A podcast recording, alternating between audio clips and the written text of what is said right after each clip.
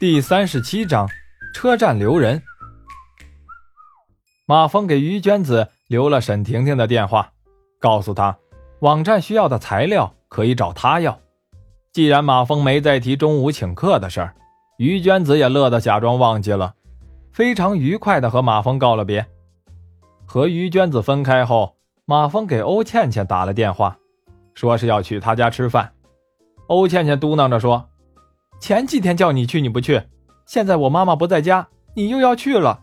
先说好了啊，我做的饭可难吃，再难吃的饭我也吃。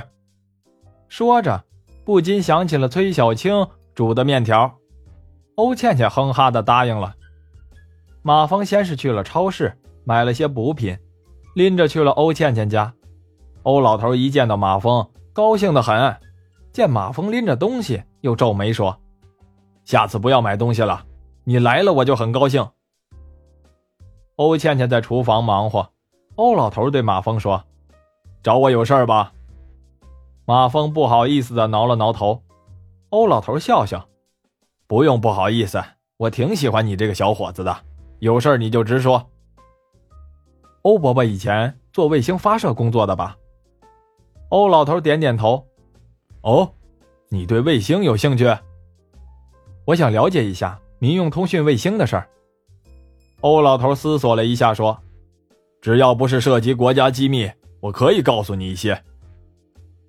我记得前几年有个运营商发射了一百多颗卫星做手机通讯，是不是有这么回事啊？”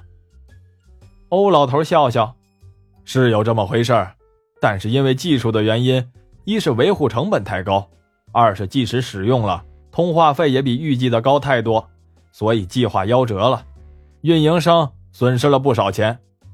马峰拿出了自己抽空在图书馆查找资料时写的一些构思给欧老头看。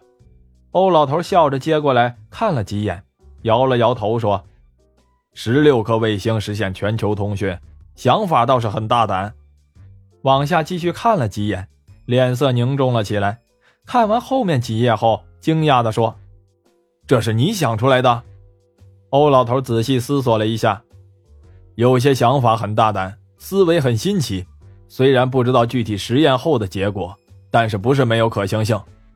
说着，又问了马峰一些思路的问题。马峰一边说，欧老头一边拿笔记着。中间，欧倩倩叫两个人吃饭，欧老头也不理他。后来，欧老头再问些很专业方面的问题，马峰也答不上来了。欧老头思索了半天，才像看怪物一样看着马峰说：“你什么时候学的这些呀？这些没有个三五年的专业知识，可答不上来。”其实，马峰在图书馆看书都是捡重点的看，看了几十本，有些认为不重要的都是一扫而过。欧老头问的很多知识他也不懂，只是凭自己的想象勾勒了这么一个计划。马峰说：“啊。”我在图书馆找的资料，胡乱想的。欧老头显然不信。欧倩倩生气的喊了两人几遍，两人才来到饭桌上。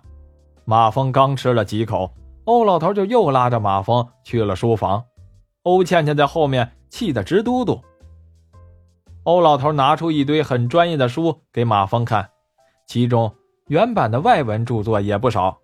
马峰翻了一本，翻得很快。欧老头正想埋怨马峰不识货的时候，马峰提了几个问题。欧老头感觉马峰整个看问题的角度都让自己耳目一新，不禁眼前一亮，好比挠到了自己的痒处，不吐不快，耐心的给马峰讲了起来。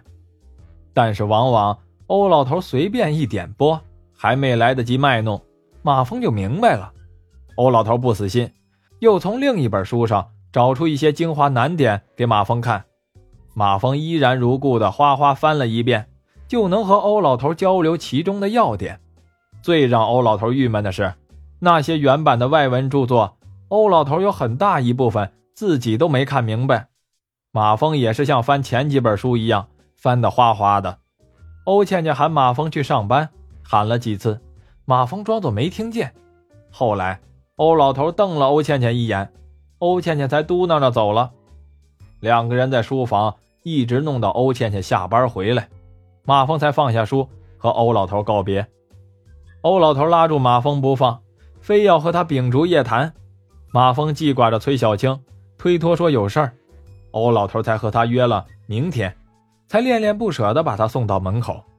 在门口，欧老头拉住马峰的手，热切地说：“你真是我见过这方面最有天赋的青年，不是我夸口，只要你愿意，我可以推荐你去航天研究院工作。你考虑一下。”马峰含糊的应付着。生怕欧老头没完没了，转身就仓皇而逃了。马峰直接来到了崔小青的宿舍，敲了敲门，里边没人，赶紧掏出了手机。崔小青接起电话说：“已经在火车站了。”马峰大急，打了个车直奔车站。马峰在候车厅找到了崔小青，崔小青背着一个小包，正在等车呢。马峰二话不说，拉着崔小青就往外走。车站的人很多，崔小青本来长得漂亮，就是大家视线的焦点。见马峰过来，拉着他就走，更是一起往这边看。崔小青大窘，也不敢挣扎，跟着马峰出了大厅。马峰招手叫了个车，拉着崔小青就上车了。说完了地址，汽车开动。马峰从崔小青的手里抽出车票，从窗口扔了出去。车到了马峰家的楼下。接过崔小青的包，领着她回到了自己家。崔小青默默地跟着马峰来到了家里。一进门，马峰紧紧地抱住了崔小青，崔小青眼里也流出了一行泪水。马峰压抑了一下自己的情绪，拍了拍崔小青的肩头。崔小青不好意思地擦了擦眼泪。两人拉着手坐在沙发上，马峰给崔小青倒了杯水。崔小青喝了一口，稳了一下情绪，才慢慢的叙述起事情的经过。原来，这是全通通讯的鲁局长，也就是崔小青爸爸的朋友，突然接到调令，被调到了另一个偏远的市去做局长了。新局长到任的第一件事儿就是以机构臃肿为名裁员，一共裁了两人，其中就有崔小青。崔小青当然知道是怎么回事非常害怕马峰跟着自己也受到连累，毕竟全通通讯公司是大地物业的大客户，想刁难一个电工还不是小菜一碟，所以崔小青才想到悄悄的离开。马峰知道事情的原委后，心中的怨气化作乌有，心里充满了甜蜜，拉着崔小青的小手说：“不就是个营业员吗？不干就不干了，以后我养你。”崔小青红着脸，也不作声。放心好了，我发明了一种催化剂，马上就投产了。到时候你专门负责给我数钱。崔小青虽然不信马峰的话，但是心里也感到甜丝丝的。马峰这个时候肚子咕咕的叫了两声，才觉得饿了。想想中午欧老头就让自己吃了两口，不觉有些好笑，拉着崔小青的手说：“走。”咱们先吃饭去。下了楼，马峰一按遥控器的开关，宝马车滴滴两声，马峰给崔小青打开了副驾驶的门。崔小青吃惊的问：“这是你的车？”马峰点点头：“我说了要养你的。”崔小青疑惑的坐到车里。马峰说：“现在相信我刚才说的是真的了吧？”崔小青还是半信半疑。马峰开车。来到了脐城大酒店，要了个小包间，点了三个菜，然后把菜谱递给了崔小青。崔小青就说够了。马峰又要了每人一只海参，一只鲍鱼，然后把菜谱还给了服务员。崔小青好像突然想起什么，拿起电话拨了一个号，又停下来对马峰说：“我怎么和我爸爸说呀？”马峰想了想，你就说在这市玩两天。过两天我和你回家，顺便看看叔叔。崔小青拨了电话，和妈妈说了几句。电话里，崔小青的妈妈好像又嘱咐了她些什么。崔小青答应着，然后挂了电话。菜上来后，马峰把一盘杭椒牛柳推到了崔小青面前。我记得你喜欢吃辣的。崔小青很感动，看来崔小青也饿了，吃的很香。两人几乎没剩菜。吃完饭后，马峰带着崔小青去超市买了些日常用品，返回家中后，安排崔小青住了爸爸妈妈的房间。两人在客厅说话，马峰才了解到，崔小青的老家在农村，家里还有一个奶奶和两个大爷，还有一个姑姑嫁到了县城。老家很穷，崔小青的爸爸每个月的工资大部分都寄回了老家，直到这几年才好了些。